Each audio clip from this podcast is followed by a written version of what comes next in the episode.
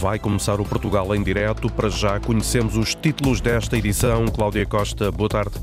Muito boa tarde. Na freguesia de Aveiras de Cima, no Conselho das Zambuja, um grupo de investidores americanos comprou 200 hectares de terreno para criar o Aveiras Eco Valley, um projeto que vai ter um grande impacto na economia da região, desde logo porque pretende criar 20 mil postos de trabalho e levar para o Conselho mais 10 mil novos moradores. Depois de uma derrocada em parte da muralha da Fortaleza de Valença, no Alto Minho, uma das fortificações militares mais antigas da Europa, a autarquia estuda um sistema de monitorização, até porque há mais fissuras preocupantes que têm que ser vigiadas. Hoje, quarta-feira, é dia de ligarmos o GPS da Cultura. Luís Sousa Ferreira, adjunto da Direção Artística do Teatro Nacional Dona Maria II, e Jorge Sobrado, o novo diretor do Museu da Cidade e das Bibliotecas Municipais do Porto, vão dar-nos sugestões daquilo que vale a pena anotar para ver e ouvir nas agendas culturais de norte a sul do país. É o Portugal em direto, emissão na Antena 1, RDP Internacional, Antena 1 Madeira e Antena Açores. A edição é da jornalista Cláudia Costa. No Conselho de Leiria vão ser construídas três unidades de saúde com a ajuda do dinheiro do Plano de Recuperação e Resiliência. O Primeiro-Ministro visitou esta manhã duas dessas unidades. António Costa está assim a cumprir, nesta primeira semana de janeiro, logo no arranque do ano, o roteiro PRR em movimento. A ideia é, no terreno, avaliar os projetos que já estão em marcha. O Primeiro-Ministro visitou então as obras que estão a decorrer no Centro de Saúde de três freguesias. Horácio Antunes. As freguesias de Amor, Parceiros e Bidoeira terão ainda neste semestre três novos centros de saúde. A garantia foi dada pelo presidente da Câmara Municipal de Leiria, Luís Lopes, que realça a importância de infraestruturas numa área muito carenciada. Estas são obras que foram planeadas para serem concretizadas uh, há cerca de dois anos atrás felizmente, têm tido um ritmo bastante assinalável na sua concretização. E também temos tido a oportunidade de acompanhar estas obras com as empresas de construção civil, eh, que têm tido um trabalho excepcional naquilo que é a antecipação da crise dos preços e que este plano de recuperação e resiliência nos permite, a nível do país, de podermos estar a fazer uma transformação no território, naquilo que é a organização da nossa rede de cuidados de saúde. Três novas unidades de saúde que vão custar 4 milhões de euros, 3,7 milhões do Plano de Recuperação e Resiliência, um plano que está no bom caminho no que se refere à execução, como referiu António Costa, o Primeiro-Ministro que visitou duas destas unidades de saúde. O PRR, felizmente, está em boa execução. Dois terços, 11 mil milhões de euros, já têm candidaturas aprovadas, são 93 mil candidaturas, e um terço já eh, foram validados pela Comissão Europeia para serem objeto de pagamento. Mais de 5 mil milhões de euros. Hoje tivemos a oportunidade de visitar duas obras de dois novos centros de saúde. No total, o PRR vai financiar 100 novos centros de saúde e a requalificação de mais 326 centros de saúde. Mais de metade destas obras já estão em curso. Nesta primeira semana do ano, o Primeiro-Ministro assinala o arranque do Plano de Recuperação e Resiliência, que vai percorrer todo o país com o objetivo de verificar no terreno a concretização dos projetos já em marcha. E só no Conselho de Leiria vão assim ser construídas três unidades de saúde com a ajuda do dinheiro do Plano de Recuperação e Resiliência. Estas três unidades de saúde vão custar 4 milhões de euros. Há mais fissuras nos 5 km e meio da muralha de Valença, no Alto Minho. Por precaução, a autarquia alargou o perímetro de segurança depois da derrocada no domingo devido ao mau tempo ter destruído parte da fortaleza. A Câmara da cidade transfronteiriça avança assim com um sistema de monitorização de brechas já existentes no Namaral. Depois da derrocada domingo em parte da muralha de Valença, as atenções viram-se agora para outras brechas já existentes. Havia duas, três fissuras que estavam já detectadas, embora andavam, digamos, a ser vigiadas eh, pelos técnicos da Direção Regional de Cultura, do Norte, eh, para perceber se, se, se essas fissuras, enfim, eh, tinham algum, algum deslizamento ou se mantinham, enfim, com as fissuras que, que foram detectadas na altura. E segundo a informação dos técnicos, essas fissuras têm mantido, digamos assim, não tem havido evolução negativa dessas fissuras. Não é? O Presidente da Câmara de Valença, José Manuel Carpinteiro, quer ainda assim monitorizar a totalidade da muralha, com 5,5 km. Por precaução, foram criadas zonas de segurança e nos próximos dias não vai ser permitido o acesso aos túneis inferiores do Socorro e do Carmo, junto à Pousada. Quem acompanha, digamos, tecnicamente, de facto, é a Direção Regional Cultura, os técnicos da Direção Regional Cultura do Norte, obviamente acompanhado pelos nossos técnicos do município, pela arqueóloga, eh, eh, que também eh, normalmente os acompanha nessas visitas, e para além do, do, do chefe de visão de obras da, da Câmara Municipal. Portanto, e essa vigilância tem sido feita, não é? uh, tem colocado, digamos, equipamentos para, para verificar, digamos, se há, há um desvio. E até ao momento não tem havido, digamos, esses desvios. É? José Manuel Carpinteiro diz que os técnicos estão no terreno e a vigilância tem sido bastante apertada. É, obviamente que é uma preocupação, mas não tem havido, digamos, deslizamentos, digamos, e aumento das fissuras. A muralha da cidade fronteiriça de Valência é monumento classificado como Património Nacional desde 1928, está sob a tutela do Ministério das Finanças. A fortaleza do século XVII, o principal ex-libris da cidade, no distrito de Viana, é anualmente visitada por mais de 2 milhões de pessoas.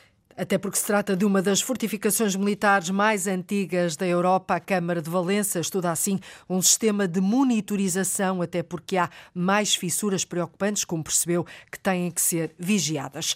Numa outra região, o Conselho de Águeda, no distrito de Aveiro, costuma ser dos primeiros a ficar inundados, porque nasceu e desenvolveu-se junto ao rio. Sempre que há grandes chuvadas, há cheias em Águeda. Só que neste arranque de ano passou literalmente no teste. Não houve inundações. Isto graças às obras do novo sistema de drenagem, um sistema que para o autarca Jorge Almeida está a ser uma mais-valia. Todos os sistemas de águas pluviais, portanto, todos os tubos de drenagem, todas as condutas de drenagem que, que, que chegam ao rio com água, foram instaladas válvulas de maré. O que é que são isto? O que é que são as válvulas de maré? As válvulas de maré é quando sobe o nível da água do rio, impede que essas válvulas, abram, abram e, portanto, por um lado impede que as águas do rio mas também impede que se escoem as águas das, das, chuvas que, que, chegam à baixa da cidade. E a partir daí temos um sistema de bombagem que é coloca no rio, fora dos muros, que nós temos uns muros que, que nos limitam a, a, cota que pretendemos, que é a chamada cota de cheia, não é? Uhum. Máxima de cheia, e o sistema bomba a água e coloca no rio, portanto, à pressão, eh, a água das chuvas. Este sistema é inspirado no modelo holandês. Agda começou a construí-lo há dois anos. Este inverno tem sido a prova de fogo e o certo é que está a resultar. Nós temos a primeira fase que abrange uma, diria que a parte mais nascente da cidade, eh, este sistema está resolvido e nós neste momento na parte mais poente da cidade estamos a fazer um sistema idêntico que inclusive é, é, é mais caro ainda do que o primeiro. Um milhão e meio de euros no primeiro, no primeiro sistema e este último vai para perto dos 2 milhões de euros. E, portanto, as coisas estão a correr muito bem. Já houve hum, colegas meus curiosos a perguntar-me exatamente como é que é e alguns a prometerem a visita cá. O sistema de drenagem que bombeia as águas da chuva para o rio Águeda está a mostrar resultados e a causar curiosidade de outros conselhos. O certo é que está a passar em todos os testes. Depois do temporal do arranque do ano, a Águeda não ficou inundada como habitualmente acontecia.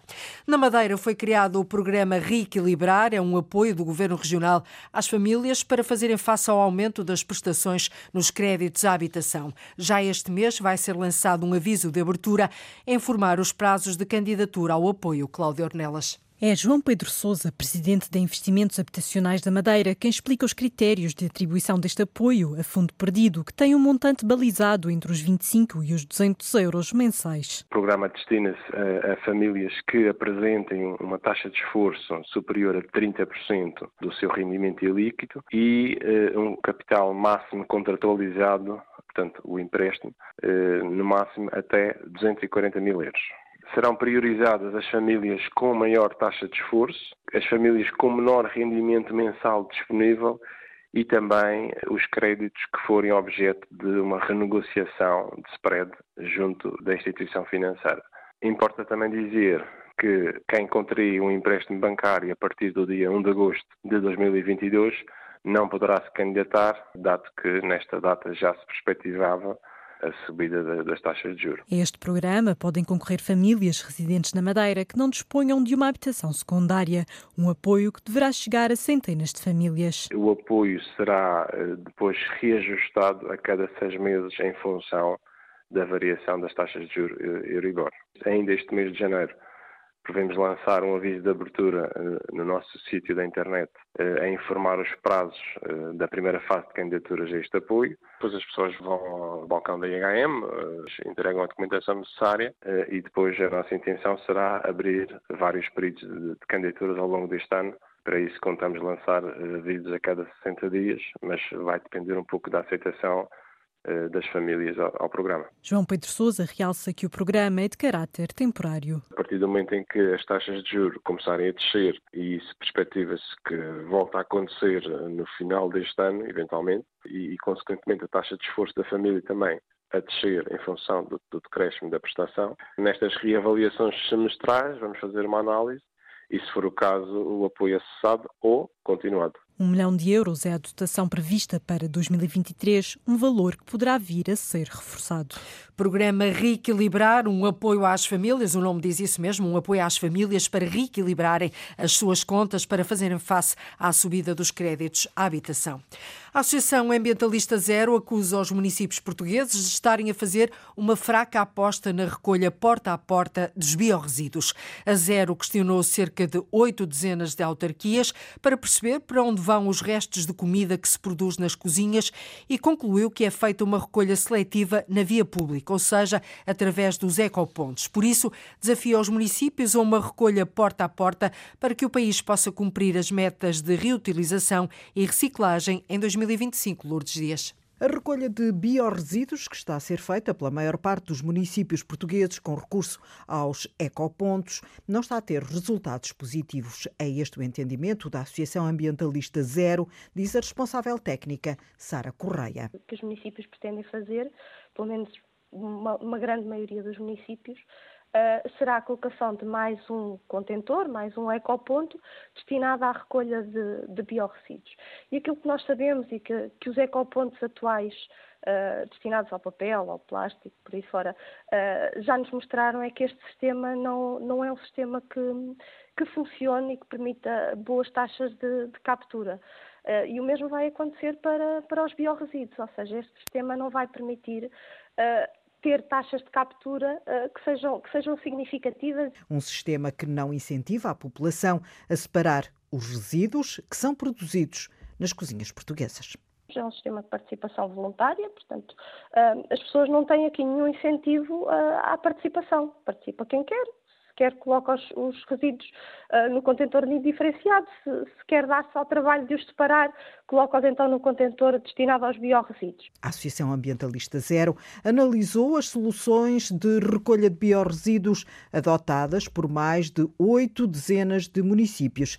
Apenas 25 autarquias fazem a recolha à porta dos produtores domésticos e, em alguns casos, nem sequer abrange toda a população. Sara Correia diz que é preciso insistir nesta solução muito mais eficiente. No caso de um sistema porta a porta, em que as pessoas têm, têm dias específicos para colocar uh, os resíduos à porta de casa, não têm a disponibilidade de contentores de, para resíduos indiferenciados que temos uh, no sistema de, de ecopontos. Uh, portanto, elas vão ter mesmo que colocar os resíduos à porta e separá-los e colocá-los nos dias, nos dias indicados. A Associação Ambientalista Zero quer convencer os municípios a realizarem a recolha de biorresíduos à porta de casa. Dizem que é a melhor solução para que Portugal possa cumprir as metas comunitárias de reutilização e reciclagem em 2025. E fica este desafio da Associação Ambientalista Zero aos municípios portugueses. Eles falam em 20 mil. Era, era a atração pá, de, de, de novas gentes para a Zambuja, vai nomeadamente para aquela zona de Beiras. 20 mil postos de trabalho, João Ramalhinho, não é? O promotor do projeto de capital americano já adquiriu mais de 200 hectares no local onde pretende desenvolver o Aveiras Eco Valley. Eco Valley, às portas de Lisboa, em Aveiras. Vamos agora precisamente até Lisboa, até à capital. O presidente da Câmara de Lisboa visitou esta manhã uma das farmácias no Lumiar que aderiram ao plano de saúde 65 mais. Está entre as farmácias que têm mais inscrições na cidade. Este plano é uma iniciativa da autarquia para facilitar o acesso a um conjunto de serviços de saúde gratuitos por parte dos mais idosos. Eles vão ter acesso a uma teleconsulta ou um médico ao domicílio já a partir do dia 16 deste mês. O programa arranca durante este mês de janeiro, destina-se a todos os municípios que tenham 65 ou mais anos, residentes e recenseados em Lisboa. Até agora inscreveram cerca de 500 pessoas em 130 mil lisboetas nestas condições. A jornalista Arlinda Brandão acompanhou a visita de Carlos Moedas. Maria Vitória tem 82 anos e não vê a hora em que começa a funcionar o plano de saúde 65 mais para poder fazer uma telechamada ou chamar um médico à sua casa se tiver necessidade.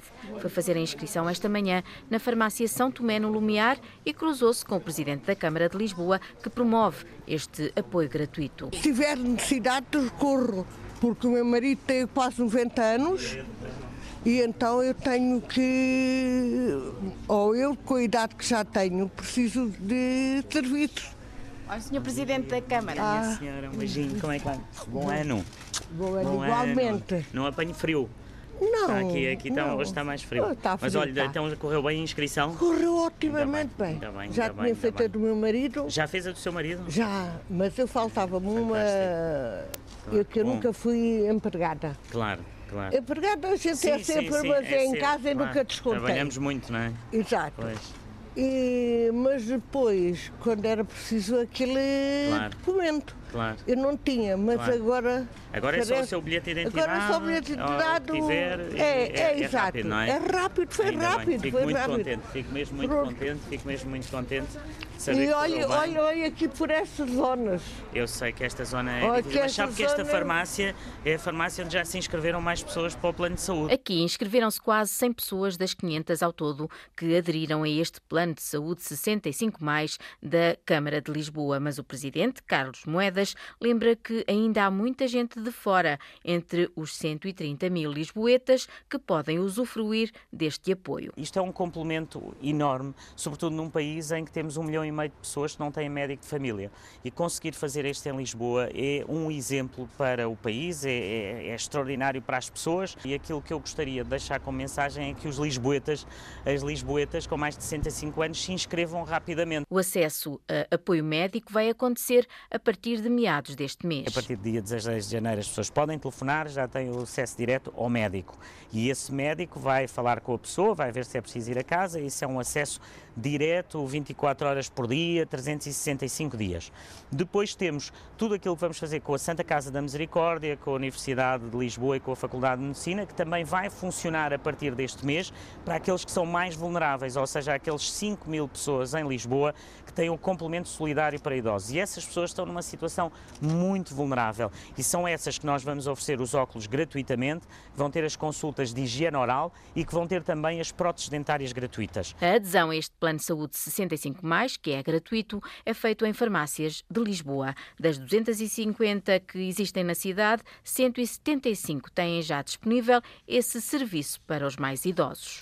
Plano de Saúde 65 mais facilita o acesso a um conjunto de serviços de saúde gratuitos por parte dos mais idosos para os mais vulneráveis, beneficiários do complemento solidário para idosos. O programa vai ter uma componente reforçada de apoios. Em Braga, há um apoio de 200 euros para os novos nascimentos durante este ano de 2023, que abrange também adoções. A medida procura incentivar a natalidade e fixar a população no Conselho. Braga foi a região que mais cresceu em termos populacionais na última década e quer continuar no topo da lista, Paula Vera. Braga foi considerada uma das cidades que mais apoia as famílias e continua a apostar no futuro geracional da população do Conselho. Daí a autarquia ter decidido dar um apoio de 200 euros por cada nascimento. Mas não só. As crianças com menos de 6 anos que forem adotadas têm também direito a este contributo, explica o autarca Ricardo Rio. O facto de ser um nascimento efetivo ou de ser a incorporação desse novo elemento por via da adoção num agregado familiar deveria ser tratado da mesma forma. E este apoio uh, é dado a qualquer residente em Braga? Sim, desde que resida há mais de um ano na cidade, são abrangidas por esse apoio. Braga foi o conselho no país que mais cresceu em termos de população na última década e quer continuar a crescer, a crescer de forma sustentável, a atrair eh, população jovem e famílias para se fixarem no conselho e é uma das autarquias mais familiarmente responsáveis, que tem um conjunto de políticas muito alargado de apoio às famílias e de benefícios que são atribuídos a todas as famílias. Braga cresceu em termos de população e, maioritariamente, são os jovens que mais procuram fixar-se no Conselho. Nós eh, também crescemos bastante através da imigração de muitos cidadãos de outros quadrantes do mundo, o caso mais evidente, obviamente, da comunidade brasileira, mas não só, muitos outros cidadãos que se foram radicando, mas diria que a esmagadora percentagem desses novos habitantes da cidade são jovens que, que vieram aproveitar também a dinâmica económica que a cidade tem, as oportunidades de emprego qualificado que oferece e que acabaram por estimular também esse crescimento demográfico que Braga registrou nesta década. Este apoio será dado durante o ano de 2023, um investimento a rondar os 500 mil euros, diz o autarca Ricardo Rio. Nós estamos a admitir que poderá rondar os 400 a 500 mil euros, mantendo-se os números anteriores em termos de, de nascimentos e, eventualmente, adoções que naturalmente representará um número mais residual. E, eventualmente, no futuro poderemos vir a considerar o prolongamento dessa medida, mas no imediato é apenas para o ano de 2023. 200 euros por nascimento ou adoção de crianças até aos 6 anos, os candidatos apenas precisam de preencher um formulário. Braga foi a região que mais cresceu em termos populacionais na última década e quer continuar no topo da lista. Indústria, comércio, serviços, habitação, espaços verdes ou de lazer, tudo isto está previsto no projeto Aveiras Eco Valley. Um grupo de investidores de capital com capitais americanos já comprou cerca de 200 hectares de terreno na zona de Aveiras de Cima, uma freguesia no município da Azambuja, para colocar o projeto no terreno. Vai mexer com a economia da região, pretende criar 20 mil postos de trabalho e levar para o Conselho da Zambuja mais de 10 mil novos moradores. João Ramalhinho. O promotor do projeto de capital americano já adquiriu mais de 200 hectares no local onde pretende desenvolver o Aveiras Eco Valley, que vai ter um grande impacto, desde logo em matéria de emprego, como sublinha Silvínio Lúcio, o presidente da Câmara Municipal de Azambuja. Eles falam em 20 mil. Era, era a atração pá, de, de, de novas gentes para a Zambuja, pá, e nomeadamente para aquela zona de Beiras, e também vai criar ali um conjunto de oportunidades para as pessoas de cá, após de cá, não é? O projeto vai beneficiar todo o Conselho, mas especialmente Aveiras de Cima, Alcoentre ou Manique, do Intendente. Este território poderá ganhar mais de 10 mil moradores. Aumento populacional, portanto, em estudo prévio, na ordem das 10 mil pessoas. Que é aquele conceito de você ter, portanto, a sua, a sua habitação, portanto, a 10 minutos do trabalho.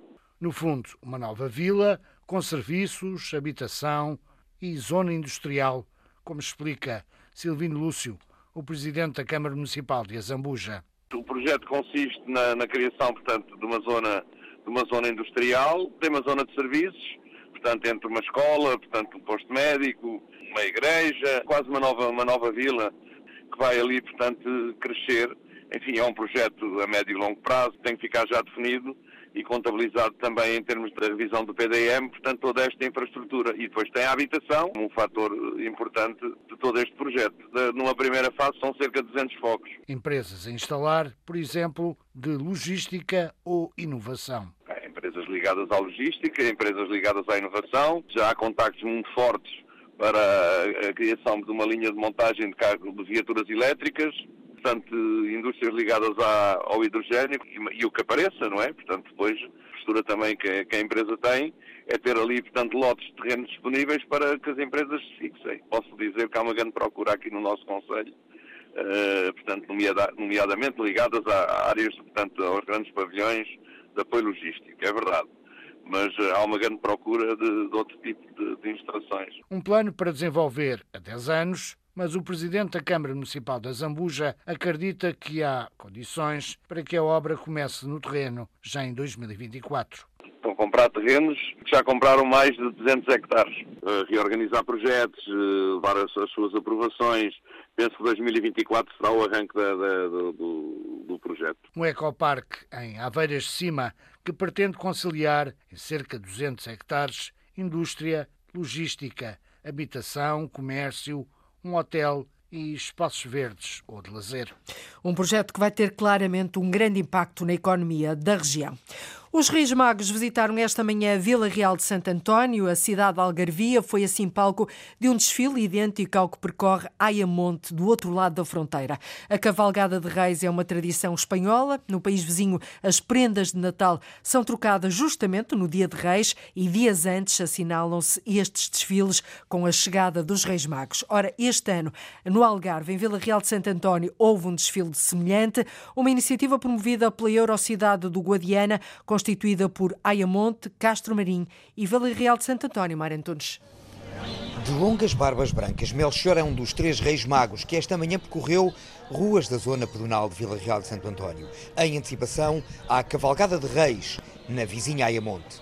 Melchior trouxe de Espanha ilusão, esperança e lembranças para os mais pequenos. Eu trago ilusão e esperança e, e saúde. Sí, en España pues los Reyes es la, la, noche por excelencia de todas las fiestas de la Navidad y es que todos los niños y mayores, no solo niños, también los mayores, es los que espera con mayor ilusión, la noche del día 5, la noche de Reyes. Em Espanha, o Dia de Reis celebrado na quinta-feira é por tradição o momento de oferecer os presentes que por cá já foram entregues na véspera ou no dia de Natal. Os Reis Magos são elemento fundamental dessa tradição que numa relação de boa vizinhança se estende de Ayamonte a Vila Real de Santo António. Ah, porque agora eu eu também sou, eh, soube irmão, que, que Portugal, que Vila Real também festejava eh, este Dia dos Reis. E eh, como que estando aqui perto de Ayamonte, de Espanha, pertencendo à Eurocidade do Guadiana, temos que, que festejar também o Dia de Reis conjuntamente. Remédios Sanches de Ayamonte viajou com uma comitiva liderada pelos Reis Magos até Vila Real de Santo António, antecipando essa cavalgada dos Reis que amanhã percorre ruas da vizinha cidade espanhola. O Guadiana une, não separa, diz Remédios. Com Castro Maria e Vila Real de Santo António constituem a Eurocidade do Guadiana. Não é de espantar que as tradições não tenham fronteiras. O Dia de Reis é um dia que se celebra aqui em Vila Real Santo António já há muitos anos. Esta, esta tradição de os reis magos espanhóis visitarem Vila Real Santo António antes da, da cavalgata em Ayamonte é já uma tradição com, com largos anos. E, e, e, para nós, por força disso e por força de vivermos aqui há tantos anos e desta relação que temos com, com Ayamonte já há muitos anos, eh, para nós o Dia de Reis passa também a ser mais um dia. Ricardo Cipriano, vice-presidente da Câmara de Vila Real de Santo António, e essa particularidade de se viverem tradições que são dos outros, o que se consegue quando há relações de boa vizinhança. Não é só em Espanha, agora os Reis Magos visitaram esta manhã a Vila Real de Santo António, no Algarve. Uma da tarde, 43 minutos em Portugal continental e na Madeira, menos uma hora nos Açores. Está na altura de ligarmos o GPS da cultura. Uma vez por semana, dois agentes da cultura, duas vozes, olham para aquilo que há nas agendas e programações culturais de norte a sul do país e ajudam-nos a tomar nota daquilo que vale a pena ver e ouvir. Hoje, os nossos guias são Luís Souza Ferreira, adjunto da Direção Artística do Teatro Nacional Dona Maria II, e o novo diretor do Museu da Cidade e das Bibliotecas Municipais do Porto, Jorge Sobrado, que assumiu funções em dezembro, está aqui a estrear-se quase. Muito boa tarde aos dois. Bem-vindos ao Portugal em Direto. Jorge, começava por si. No dia 19 de janeiro, Eugênio de Andrade faria 100 anos. Precisamente no dia do centenário, o Museu do Porto e a Biblioteca Almeida Carrete vão abrir uma exposição a partir dos manuscritos e fotografias do poeta cujo espólio foi cedido ao município. É homenagem devida a este nome grande da literatura e da cultura portuguesas? Boa tarde a todos, obrigado Cláudia Costa pelo convite. De facto, 2023 traz-nos eh, uma mão cheia de centenários é eh, à cidade do Porto, especialmente. 2022 já acabou com Agostina, não é? Prolonga-se, justamente, Agostina prolonga-se até 15 de outubro de, deste ano, Agostina Bessa Luís, Eugênio de Andrade já no arranque deste, deste ano, mas também Fernando Távora, o arquiteto que moldou ou que ajudou a moldar a Escola de Arquitetura do Porto e que que tem uma, uma emblemática casa também no Morro da Sé do Porto, a chamada Casa da Câmara, ou Casa do Senado da Câmara, uhum. também conhecida por Casa dos 24. Aurélia de Souza, que prolonga também o seu centenário este ano, e Guerra Junqueira. Portanto, há uma mão cheia de, de, de centenários para celebrar e que são, de algum modo, um pretexto para um reencontro com legados, com eh, patrimónios literários, com patrimónios artísticos, mas também da relação entre estes autores, a sua criação e a cidade, não é? E a cidade, em especial a cidade do Porto.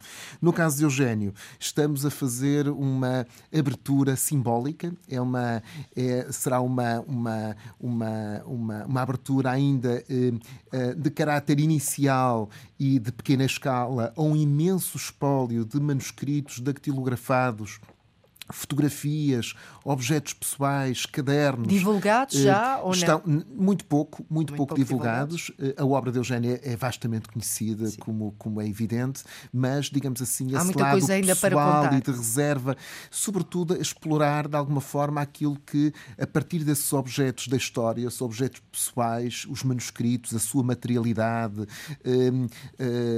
a sua a relação entre, entre a obra e a vida, a obra e os lugares. Eugénio é, um, é, também um poeta de lugares. Ele Sem tem dúvida. a sua origem um, na Beira Baixa, uh, ali na, na, sua região de nascença, que é Castelo Branco, mas, um, mas tem uma relação também com outras, assim, com, com o Porto, muito especialmente onde viveu Umbilical, muito, quase, muitos anos. Porto, Umbilical, é? uma, uma relação, por vezes, também, uma relação apaixonada num certo sentido e uma relação também de irritações uh, e de incompreensões num, em, em outros momentos, mas também isso é interessante de, de explorar na sua, na sua obra, quer na poesia, quer na, na prosa. Mas, portanto, essa exposição o que fará é uma apresentação de uma pequenina parte, mas muito simbólica, muito simbólica e muito reveladora, muito eloquente daquilo que é a arte poética de Eugênio de Andrade a partir justamente dos manuscritos dactilografados e um imenso espólio fotográfico de Eugênio de Andrade, não apenas dele próprio, do seu rosto, que é muito importante na própria obra e no posicionamento ético, uhum. como diria Tolentino Mendonça, uhum. de Eugênio perante o outro e perante a obra mas também uh, a relação que essa fotografia estabelece com esses lugares. E, portanto, será uma apresentação simbólica uh, desse, desse um, inicial, desse espólio que e está à Deixa-me perguntar, e será uh, a primeira grande tarefa do Jorge Sobrado enquanto o novo diretor do Museu da Cidade e das Bibliotecas Municipais do Porto? e já agora, o que é este Museu da Cidade? Sim. Será pelo menos o primeiro, primeiro momento em que uh, poderei colocar, digamos assim, as marca. mãos na massa uh, e ajudar, a colaborar com a equipa, com uma equipa notável que, que, está ao serviço do Museu da Cidade do Porto, das Bibliotecas Municipais do Porto, um, uh, ao serviço destes, destes agentes culturais. Um, o, o, museu, o Museu do Porto é um museu que é herdeiro da cidade e que deriva e que regressa à cidade. É um museu, de alguma forma, que herda, espólios, coleções, casas da cidade. Muito do que é o Museu do Porto é uma herança de doações e de patrimónios que foram sendo entregues ao município ou que o município foi adquirindo nos últimos 200 anos. 200 anos. Sim, eh, portanto, estamos a falar desde as bibliotecas, a biblioteca eh, do antigo, que está no Sim. antigo convento de Santo António, a biblioteca de São Lázaro, chamada biblioteca pública, até às casas, às casas de, de eh, na, na, no Val de Massarelos, de, ali dos caminhos do Romântico, onde está a Casa Taito ou a, a Quinta da Macieirinha, e portanto são, são espólios, casas que foram sendo doados ou adquiridos pelo município e que de alguma forma refletem refletem aspectos, autores, coleções, por exemplo, o ateliê António Carneiro, o maior pintor simbolista português, é também, o seu ateliê é também propriedade do município, neste momento está a concluir uh, obras, mas será uma casa a devolver à cidade, e, portanto, o Museu da Cidade é um museu polinucleado, Aberto. que é a herança da casa. E, e o que, que é que pretende com o Museu da Cidade, para dar a palavra também ao Luís Souza Ferreira, mas também era importante fazermos aqui este ponto de situação, uh, o, o Museu da Cidade pretende ser uma porta aberta para os cidadãos do Porto Porto e não só, mostrar-lhes aquilo, o nosso património, a história da cidade, uh, ou mais do que isso?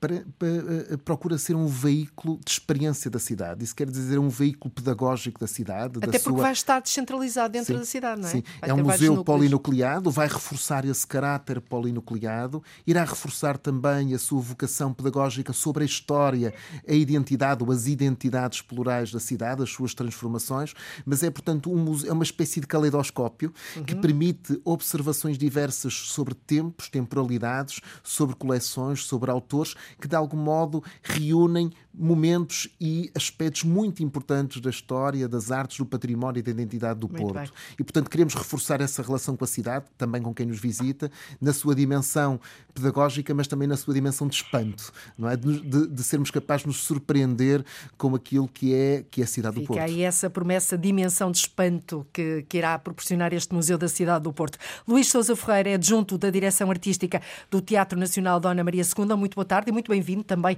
a este GPS da Cultura. A sua primeira sugestão é o arranque da Odisseia Nacional do Teatro Nacional Dona Maria II, na Zona Norte. Durante um ano, o Teatro Nacional vai viajar pelo país. Uh, enquanto o, seu edifício no Rocio se encontra encerrado. Isto parece-me uma belíssima ideia, com uma programação que se divide em cinco eixos e uma exposição. Quer-nos falar um pouco disto, Luís? Olá, Viva. Uh, boa tarde a todos. Uh, sim, portanto, nós começamos agora no Teatro Irmão, simbolicamente, portanto, no São João, no dia 12, com a Casa Portuguesa, mas mais do que só uma viagem, é uma digressão, é um projeto que é feito de várias e múltiplas parcerias, em especial com 93 municípios, uh, que no fundo. De Portugal continental de Portugal e ilhas. Continental não é? e ilhas, sim. Portanto, vamos estar divididos por trimestres. Portanto, no primeiro trimestre estaremos no Norte, com 17, em 17 cidades, ou 17 conselhos, digamos assim, uh, com espetáculos, que são, serão uh, vários, de escalas diferentes, produções próprias, com produções com, com estruturas que nunca tínhamos trabalhado no passado uhum. uh, e com muitas estreias, mas teremos também projetos de território, ou seja, projetos que trabalham e ativam a comunidade, sejam elas associações, artistas locais e outras estruturas que trabalham a paisagem, o património local e também. Um, ah, as pessoas em si, a forma como nos organizamos e, projetamos o futuro dos nossos lugares. Vamos ter projetos também ligados à, à formação, uma parceria com a DG Artes, uh, o Nexo para a formação de, destas equipas, dos equipamentos uh, que vamos, com quem vamos estar a trabalhar. Uh, é um projeto bastante também ambicioso nesse sentido. Uhum. O Frutos, com projetos para todos os, os ciclos escolares, com espetáculos no, nos, nos, jardins de infância, mas também com, com visitas encenadas para o primeiro ciclo, com oficinas de teatro, com muita prática, ou seja, colocar na, oh, Luís, e esta, e esta ideia de descentralizar, no fundo, é um bocadinho isso uh, uh, que está aqui em causa. Enquanto o edifício no Rocio encontra-se encerrado, como é que surgiu muito rapidamente, peço-lhe uma resposta breve, esta ideia de vamos lá levar o Teatro Nacional Dona Maria II por este território fora? Eu acho que é, no fundo, fazer um. um Serviço um público, desde logo. Não é? Sim, e repensar a missão nacional de um teatro nacional, é efetivamente isso. Ou seja, pensar que o teatro é muito mais do que o seu edifício, sendo o seu edifício, então, neste caso, uh, maravilhoso, não é? importantíssimo, mas, mas pensar para além daquilo que são as quatro paredes do edifício e pensar que a missão de um teatro nacional uh, se deve, uh, deve acontecer em tudo aquilo que é o seu território, não é? Portanto, o território nacional. E então, e nas várias dimensões, ou seja, formativa, pedagógica, reflexão e queremos mais até do que descentralizar, queremos também de alguma forma mapear, ou seja, uhum. mostrar ou, ou, sermos um mote para que uh, as pessoas percebam que o, o, país cultural hoje é muito diferente do que às vezes nós até próprios imaginamos. Sem dúvida. Então, que há e este GPS outros... da cultura tem-nos mostrado claro, isso mesmo, a excelente claro. cultura que é feita nos sítios, se calhar, menos prováveis para, para a é, maioria das pessoas. Essa parceria evidencia também isso, ou seja, as várias realidades, com escalas diferentes, com muitas assimetrias, como é óbvio também, mas também com muito trabalho feito e com muita diversidade. Então, estas parcerias também reforçam isso. Por um lado, mapear. Por outro lado, pensar. Pensar Portugal, a, a nossa história, como chegámos aqui, como nos vemos hoje e como nos projetamos. Portanto, são dois. Fazer com que a cultura seja a base de uma série de sinergias e parcerias nacionais também. É um projeto um, supraministerial, tanto tem um envolvimento bastante alargado. Vão connosco também estruturas uh, de peso, como a Fundação Gulbenkian, por exemplo, e depois muitas parcerias locais para que depois fique algum legado, ou seja, que haja alguém que agarre nesta experiência e que da possa continuar. E como é óbvio, o país poderá não ser o mesmo, mas de certeza que o Teatro Nacional nunca mais vai ser o mesmo depois disto Acredito e que, que haverão novos projetos, novas parcerias, novas colaborações no futuro que vão de alguma forma, transformar aquilo uhum. que é um programa mais clássico de um teatro. Muito bem, vamos agora ter que acelerar. Temos eh, Sim. cerca de seis minutos para as vossas últimas uh, duas propostas de cada um. Jorge, uh, as suas próximas sugestões apontam para uma espécie de safari pelo interior, Sim. no Nordeste Transmontano, em torno da obra desse nome grande também, Graça Moraes. Uh, um roteiro que liga Bragança à Foscoa, a terra fria à terra quente transmontana. Comecemos por Bragança, a sua segunda sugestão, no Centro de Arte Contemporânea Graça Moraes a exposição Inquietações, que pode ser vista até fevereiro deste ano.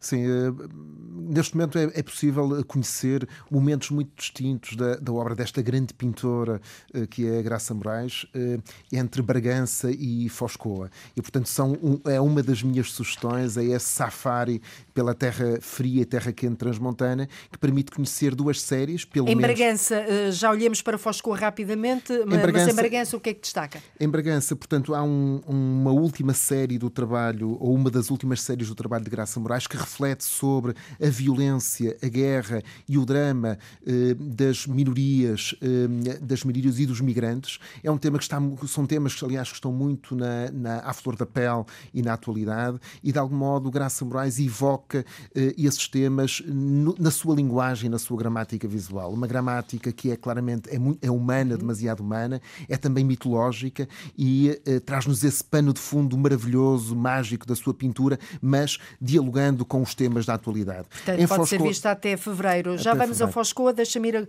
deixa ir agora ao Luís. Um, Luís, um, sugeriu o Gui Dança, o festival de dança que aconteceu em vários espaços de Guimarães, que vai acontecer de 2 a 11 de fevereiro. Este ano o mote é natureza, transformação e outras práticas sensíveis. Por que esta escolha?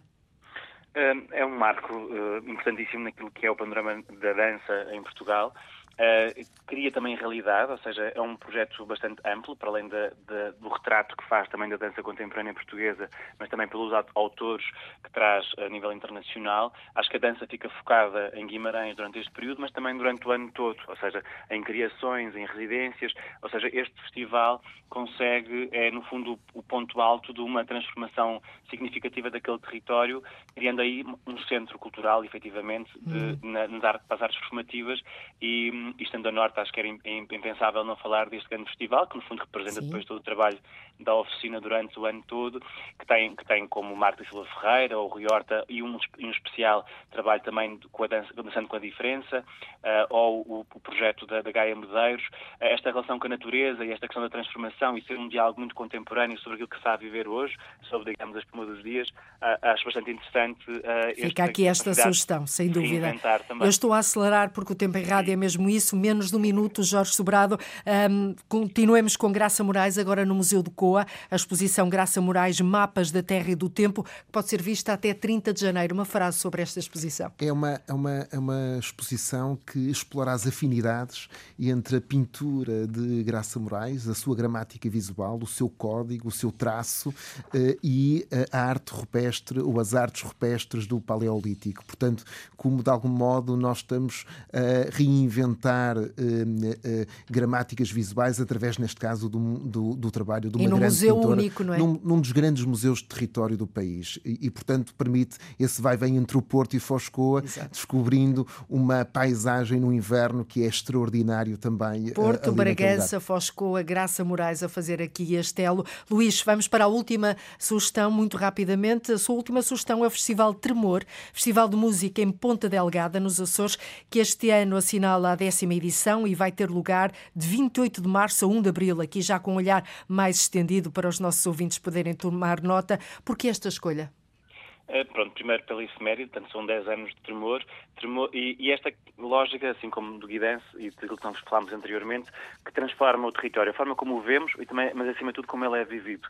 O tremor é um dos festivais ou um dos projetos responsável pela mudança, efetivamente, da cultura e da ambição também dessa, dessa transformação no, em São Miguel. Portanto, é um projeto que vive a, a, a cidade e a própria ilha de uma forma bastante uh, uhum. diferente, muito incluída na paisagem, com projetos que criam experiências muito imersivas e uma reflexão também sobre esta dimensão da, da, da arte contemporânea, neste caso da música contemporânea, entre o indie, indie rock, digamos assim, mais, mais especificamente, mas que tem vários projetos com a comunidade que trabalha aquela, aquela paisagem e cria um, uma experiência muito imersiva. Muito Portanto, bem. os 10 anos é, é, o fator e depois uma, uma, uma programação bastante diversificada, uh, tanto com projetos nacionais e internacionais, mas com um desenho muito bem feito, com uma direção artística muito bem, muito bem feita. Fica aqui que, esta sugestão. mostra como é que a cultura pode também transformar o, o, território. Exatamente. O tremor da cultura, todas as semanas aqui no GPS da Cultura do Portugal em Direto. Jorge Sobrado,